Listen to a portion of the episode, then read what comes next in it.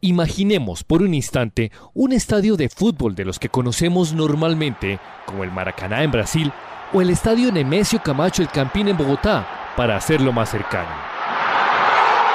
Las dimensiones de una cancha de estas son 105 metros de largo por 68 metros de ancho, y nuestro protagonista de hoy, el Boeing 707 o KC-137 en versión militar, mejor conocido como Zeus, mide 45 metros de largo y sus alas unos 40 metros de envergadura. Es decir, el tamaño de este avión es casi el de media cancha de fútbol profesional. Como una coincidencia de los dioses, la mitología griega siempre está a la orden del día, pues el Zeus, como buen papá del Olimpo, se desempeñó por mucho tiempo como avión presidencial desde Belisario Betancourt hasta Álvaro Uribe. ¿Quién eres? Pues solo dime, padre. Luego para transporte de tropas. Y su última tarea fue como avión cisterna para reabastecer en pleno vuelo a los Mirage M5 y luego los Kafir. Con ello, eh, marcó un antes y un después en la historia de la Fuerza Aérea Colombiana. Ahora bien, Luego de más de 30 años de servicio, se retira al Museo Aeroespacial para que lo podamos estudiar aprendiendo de este titán del aire. Pero la tarea no es nada fácil, porque trasladar un avión de semejante tamaño desde los hangares de la Corporación de la Industria Aeronáutica, OSIAC, por sus siglas, hasta el municipio de Tocancipá, es un trabajo que demanda un estudio especial. Si falla una persona, falla todo el trabajo.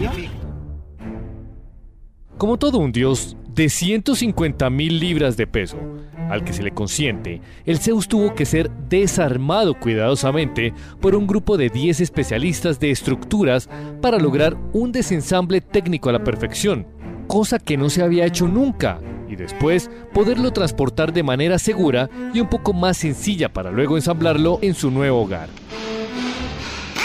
Para el efecto hubo necesidad de desensamblarla en en Catam y traer por separado el fuselaje, eh, los planos y el empenaje y los motores.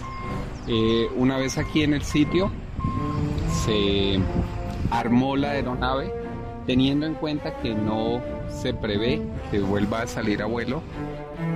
Como el desfile de todo un rey, la operación se hizo con mucho cuidado, pausadamente y con el apoyo especializado de ingenieros, operarios de seis camabajas y un grupo gigantesco de personal que se encargó de coordinar el tráfico entre la medianoche hasta altas horas de la madrugada durante varias jornadas para llevarlo desde la avenida El Dorado y pasearlo por la autopista norte hasta su nuevo destino.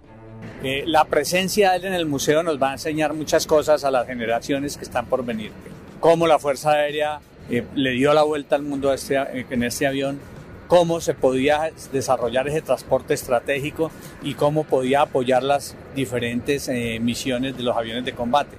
Los mortales que veían al dios griego pasear por la sabana de Bogotá reaccionaban maravillados. Realmente es un espectáculo, todo un trabajo de logística muy bien hecho, bien realizado, es un aparato muy grande, demasiado grande. Es un esfuerzo muy grande, no solamente concentrarlos y ubicarlos de una manera tan... Eh, tan bonita porque están rodeados de jardines, tiene la historia cada aeronave. Pues chéverísimo porque la verdad nunca había visto un transporte así, una cosa tan grande como, como esta. Y pues debe ser dificultoso porque tan grande y en un espacio tan reducido. Ahora la labor del Zeus es más tranquila.